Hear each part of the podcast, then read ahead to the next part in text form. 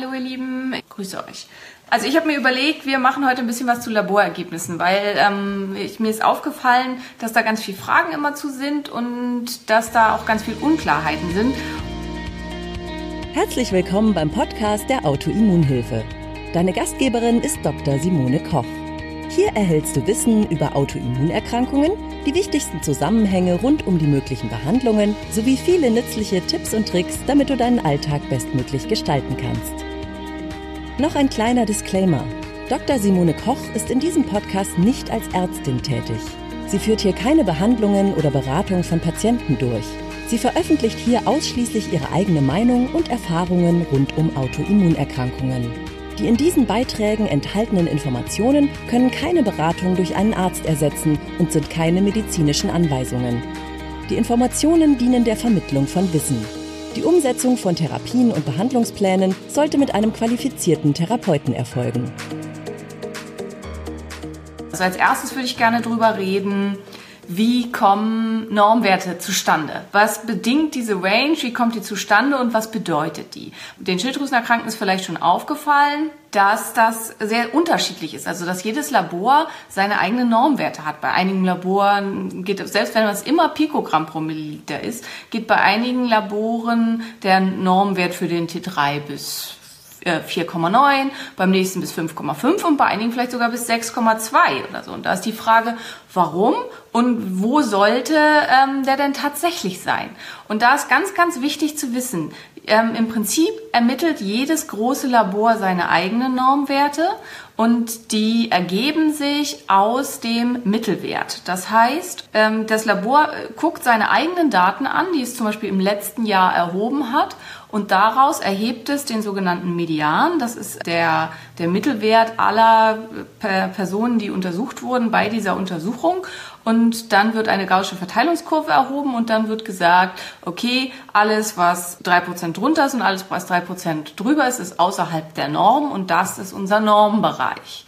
Und das kann sehr, sehr stark divergieren, je nachdem, wie viele, ähm, ob viele Menschen mit Erkrankungen in diesem Labor untersucht werden, viele junge Menschen, viele ältere Menschen und so weiter. Man kann sich also vorstellen, zum Beispiel ein Labor, was irgendwie viel junge Hochleistungssportler untersucht, die super fit sind und die vielleicht alle irgendwie einen super Stoffwechsel und einen super T3 haben, dass die eine ganz andere Normrange ermitteln als ein Labor, in dem im Wesentlichen Schilddrüsenerkrankte untersucht werden, die schlechte Werte haben. Und das ist einfach ein ganz, ganz großes großes Problem und deswegen ist es wichtig, dass man weiß, wo sollten die Werte funktionell liegen. Und ähm, da gibt es, wurde in den USA relativ viel zu geforscht, dass man einfach ähm, junge Studenten untersucht hat, um zu ermitteln, was sind denn tatsächlich die Werte, die ein gesunder, normaler Mensch haben sollte.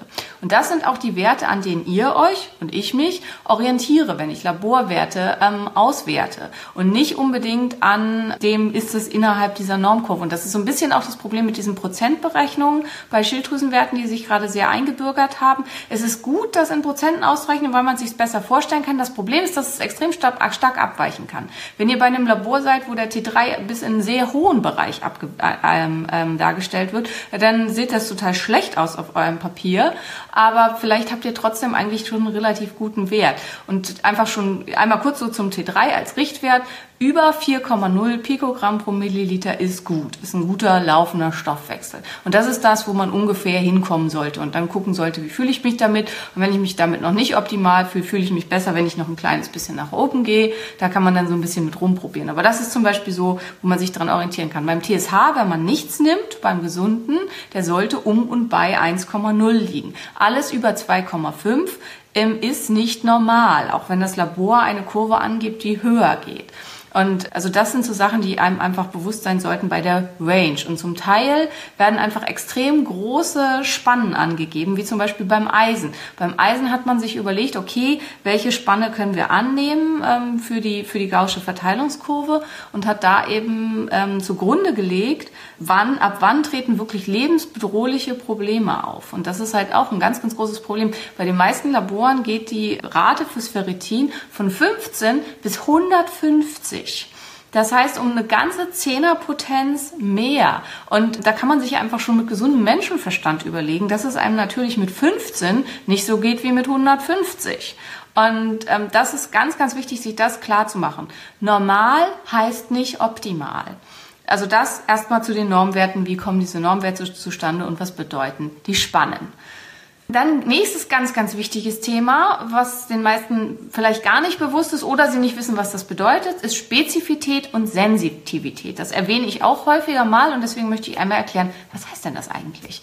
Also zum einen die Spezifität. Die Spezifität bedeutet, wenn der Test positiv ausfällt, also wenn ich mich zum Beispiel jetzt auf eine Krankheit testen lasse, habe ich EBV und der wird positiv. Wie wahrscheinlich ist es, dass ich tatsächlich EBV habe und der Test nicht ähm, einfach fehlerhaft ist und ein falsch positives Ergebnis angezeigt wird. Das ist die Spezifität. Das heißt, wenn die, äh, der, ähm, der Test eine Spezifität von 70 hat, dann ist in 70 Prozent der positiven Ergebnisse das Ergebnis richtig. In 30 Prozent der Fälle ist das Ergebnis dann falsch. Also es wird falsch positiv angezeigt. Und ähm, deswegen ist es ganz, ganz wichtig, und das ist das, wo auch sehr, sehr viel Wert drauf gelegt hat bei, wird bei Laborgeschichten, dass die Spezifität möglichst hoch ist. Weil es gibt fast nichts Schlimmeres als ein falsch positives Ergebnis. Also dass man denkt, man hat eine Krankheit oder irgendwie sowas.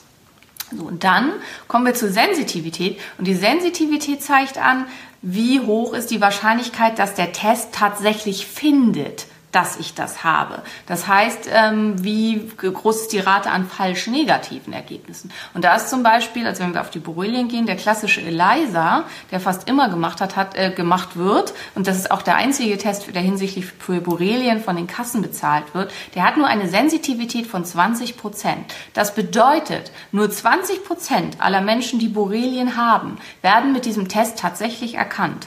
80 Prozent aller Menschen, die eine äh, die, Borrelienerkrankung Erkrankung haben, fallen einfach hinten runter. Also das bedeutet Spezifität und Sensitivität. Und das finde ich ganz, ganz wichtig. Und da auch gerne mal nachgucken. Also wer so ein bisschen da bewandert ist, das kann man bei PubMed nachgucken, was äh, da mal nachsuchen, Spezifität von dem und dem Test und so weiter. Zum Beispiel dieser Candida-Test im Urin zum Beispiel hat auch nur eine Sensitivität von 20 Prozent.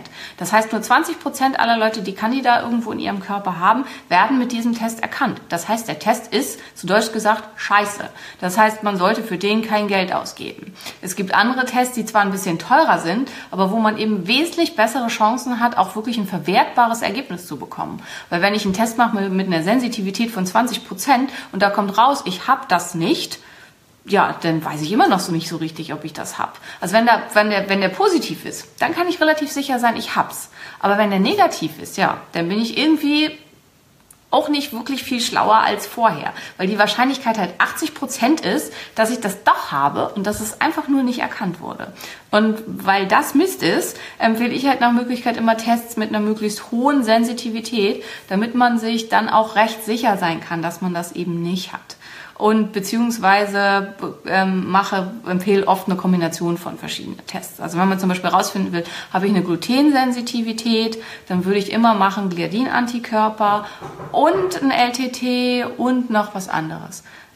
Dann wollte ich darüber sprechen, Auswertung. Das ist so der nächste große Punkt, der mir ganz, ganz wichtig wäre. Ihr kriegt oft, also wenn ihr zum Beispiel über so einen Anbieter, wo man das eben selber bestellen kann, einen Test macht oder geht, geht zu einem freien Labor und lasst da Blut abnehmen, dann hoffentlich kriegt ihr eine Auswertung. Und da steht halt so ein bisschen was drauf und wahrscheinlich ist die auch von irgendeinem Arzt unterschrieben. Das Ding ist, die Ergebnisse hat sich kein Arzt angeguckt, zumindest nicht aufmerksam. Also hat er vielleicht einmal drüber geguckt, aber im Wesentlichen unterschreibt der Arzt das, was der Algorithmus, den das Labor hat, also der, das Computerprogramm mit einem Algorithmus auswirft. Und das ist überhaupt nicht aufeinander abgestimmt. Also mir schicken ja Leute gerne mal Laborergebnisse, wo ich euch übrigens bitten möchte, das nicht zu tun, weil ich nicht befugt bin, die danach auszuwerten und das halt für mich einfach immer ganz, ganz doof ist, wenn ich da nichts zu sagen darf und für euch auch. Aber ähm, nichtsdestotrotz gucke ich natürlich da immer drauf und mir wird es dann halt oft geschickt mit, ja, ich habe eine Nebenschwirmschwäche, kannst du mal gucken oder so. Und ganz oft stimmt das nicht. Und das ist halt eben der Punkt. Das ist zum Beispiel, wenn die Cortisolwerte sehr, sehr niedrig sind. Also wenn ich Tageswerte habe, die unter eine bestimmte Grenze fallen oder einmal am Tag einen Wert habe, der unter eine bestimmte Grenze fällt oder so, dann wirft der Algorithmus des Labors aus Nebennierenschwäche und dann taucht das in diesem Befund auf. Das muss aber nicht heißen, dass man eine Nebennierenschwäche hat. Es kann halt sehr, sehr gut sein, also das ist halt ganz oft einfach ein Auswertungsfehler des Computers.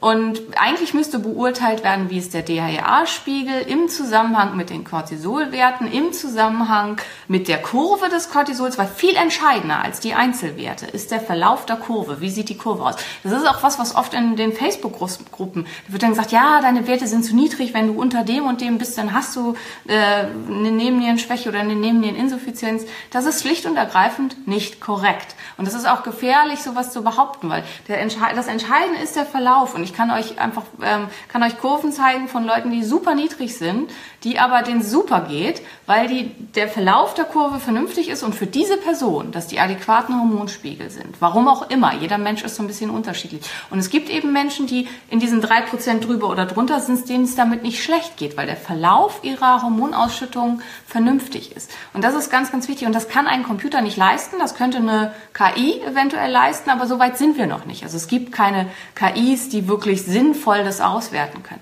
Und das ist ganz, ganz wichtig. Verlasst euch nicht auf das, was da steht. Informiert euch selbst, versucht das in Zusammenhang zu bringen und macht nicht irgendwas nur, weil das da steht und lasst euch nicht völlig verrückt machen. Was da zum Beispiel auch gerne steht, ist, wenn ein bestimmter Marker positiv wird, kann Zeichen eines Tumors sein. Was passiert mit mir, wenn ich so ein Ergebnis kriege, wo drauf steht, kann Zeichen eines Tumors sein? Da breche ich in totale Panik aus, logischerweise.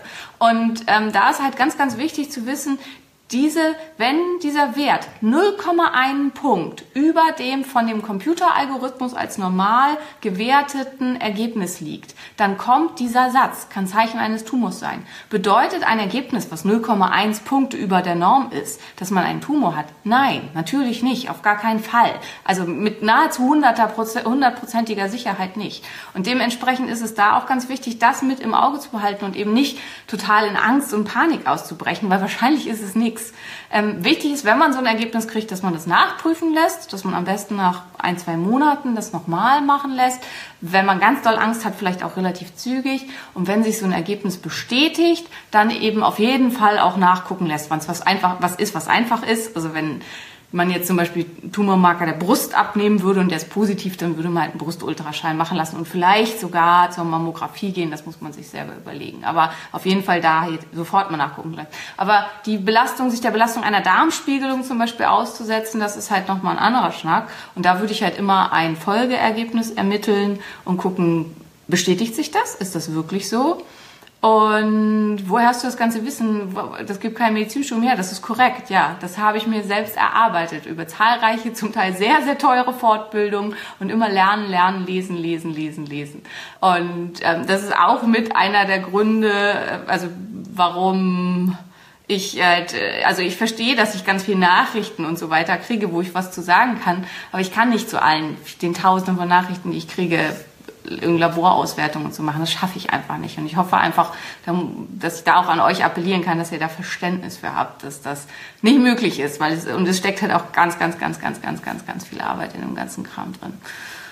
Ähm, so, ich glaube, ich habe meine Punkte alle durch. Genau, jetzt ähm, können wir mal gucken, ob Fragen zu dem Thema sind. Ähm, genau, ja, CKMB zum Beispiel. CKMB ist auch so ein typischer Fall. Es kann sein, also ich zum Beispiel, ich komme jetzt gerade vom Sport und ich habe richtig intensiv Sport betrieben. Und ich habe heute auch meinen Trizeps so ausgelastet, dass der echt krass wehtat. So, und wenn ich jetzt einen CKMB abnehmen würde, der einfach an äh, die erstmal unspezifisch anzeigt, dass irgendwo im Körper Muskel kaputt gegangen ist, dann kann das sein, dass die erhöht ist. Und ähm, dann kann, wenn ich jetzt überhaupt keine Ahnung habe, dann breche ich in Panik aus und denke, ich habe einen Herzinfarkt. Tatsächlich, oder es stimmt irgendwas mit meinem Herzen nicht. Tatsächlich habe ich einfach nur hart trainiert. Und das sind halt einfach so Sachen, ja, die muss man wissen. Und das ist, ja, so Teufel und Engel der Sache, dass man inzwischen sehr viel an Laborergebnissen selber machen kann. Ich finde es super, dass man das kann, weil es einfach zum Teil ganz, ganz schwierig ist, irgendwen zu finden, der das für einen macht und mit einem macht, selbst wenn man bereit ist, dafür zu bezahlen. Das Problem ist, dass die Auswertung oft ganz, ganz schwierig ist, weil natürlich kannst du jetzt da draußen das nicht alles wissen. Und dann kommt da halt was raus, was man irgendwie nicht wirklich beurteilen kann und was dann einfach schwierig und kompliziert ist. So, jetzt muss ich mal gucken. Bianca hatte hier Frage. Kann man Kalium beurteilen, wenn jemand lange staut? Nein, kann man nicht. Dann gehen die Erythrozyten gehen kaputt durch das lange Stauen und dann kommt es zu zum Teil zu stark erhöhten Kaliumwerten. Außer Bianca, du nimmst es im Vollblut. Wenn das Vollblut ist, ist das scheißegal, weil da werden die Erythrozyten sowieso klein geschreddert. So. Genau, ähm, Progesteron, ja, das, das, das ist so ein typisches Beispiel, genau, das ist super, da kann ich noch mal was zu sagen. Progesteron piekt im Speichel. Das heißt, wenn ich jetzt gerade, also ich nehme jetzt ein bisschen Progesteroncreme, muss auch gar nicht viel sein, und schmier mir das jetzt irgendwo hin, auf die Schläfen, sag ich mal, auf sehr dünne Haut, und mach eine halbe Stunde danach eine Speichelprobe, dann wird die krass hoch sein. Und zwar zu hoch. Warum? Weil Progesteron im Speichel nach der Aufnahme topisch über die Haut oder über die Schleimhäute einen extremen Peak macht. Dafür, wenn ich jetzt dann aber im Blut abnehme, kriege ich im Blut überhaupt keinen Nachweis von Progesteron, weil im ähm, Progesteron, was über die Haut aufgenommen wurde, fast gar nicht im Blut nachweisbar ist. Andersrum kann man Progesteron, was man über die Schleimhaut oder oral aufnimmt, nur ganz, ganz schwer im Speichel nachweisen und kriegt da komische Werte, kann es aber hervorragend im Blut nachweisen. Und das sind halt auch so Wissen, Sachen, wo man wissen muss, wie ist das zu beurteilen. Also zum Beispiel sollte man Progesteron im Speichel eigentlich immer nur beurteilen, wenn man eine Pause gemacht hat mit dem Progesteron, weil man ansonsten eben diese Peaks kriegt. Zweite große Problematik beim Progesteron im Speichel ist, dass Menschen, die nicht ganz schlank sind, es leider im Unterhautfettgewebe anlagern und dass das dann zum Teil zu langfristig deutlich erhöhten Werten im Speichel kommen kann, auch wenn das dem ganzen Körper eigentlich gar nicht zur Verfügung steht, weil es im Unterhautfettgewebe eingelagert wurde und dann halt eben diese Peaks auslösen kann.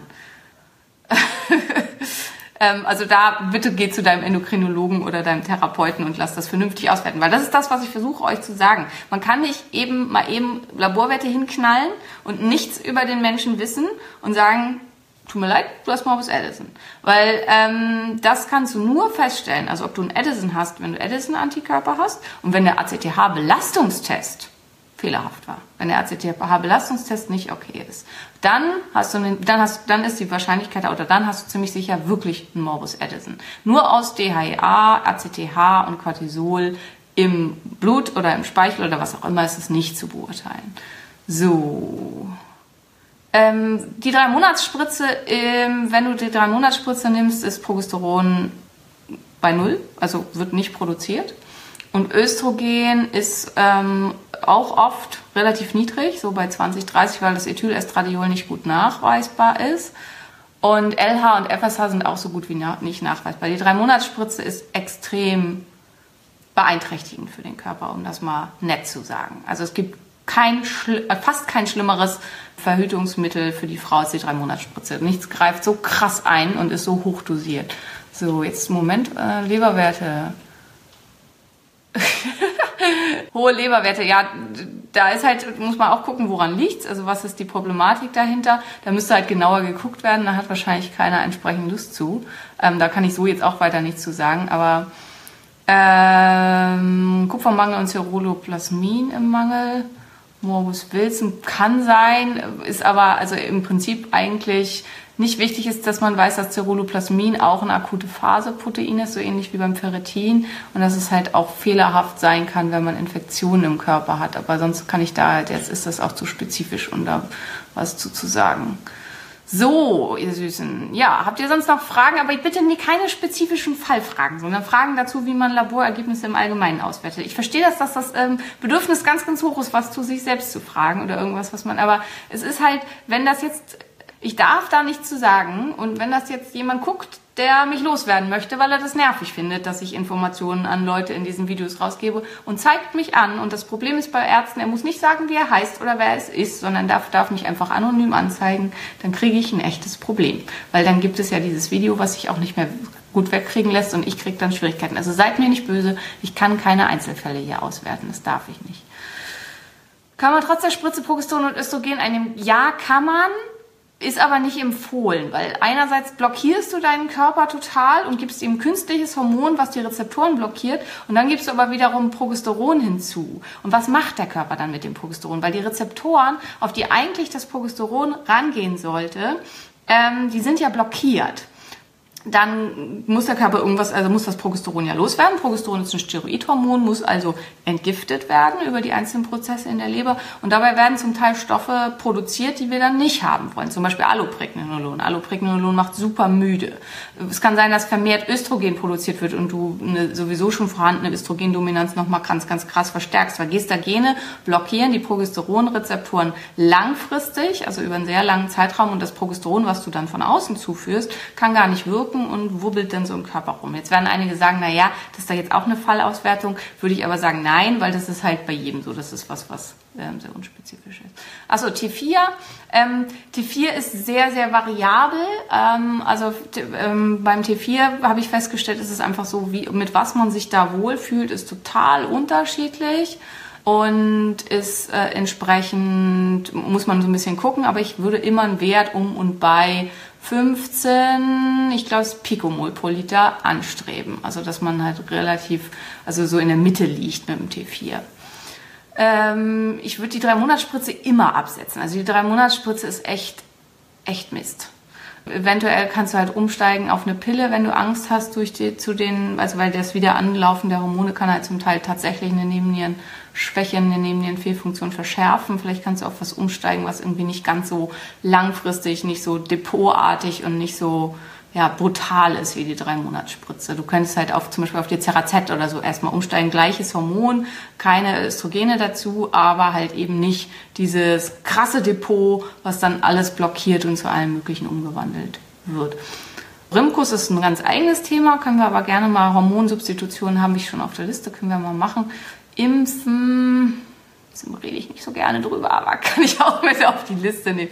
Ähm, für alle, die was zum Impfen haben, also wissen wollen, also ich kann da nur immer das Buch von, ich glaube, Dr. Michael Hirte heißt er, glaube ich, empfehlen, weil es ist wirklich sehr schön differenziert. Er ist nicht grundsätzlich so, dass er sagt, Impfen ist schlecht und böse, sondern er legt einfach da, welche Möglichkeiten hat. So, ähm, was untersuche ich bei Borreliose? Ähm, ich mache einen ersten Western-Plot und zwar einen spezifischen Western-Plot und wenn der Western-Plot negativ ist und ich aber relativ sicher bin, der Patient hat Borreliose, dann mache ich auch noch einen LTT auf Borrelien.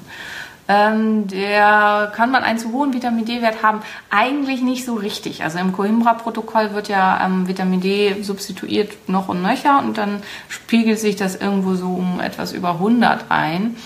Und ähm, Haarausfall steht auch auf meiner Liste, ja.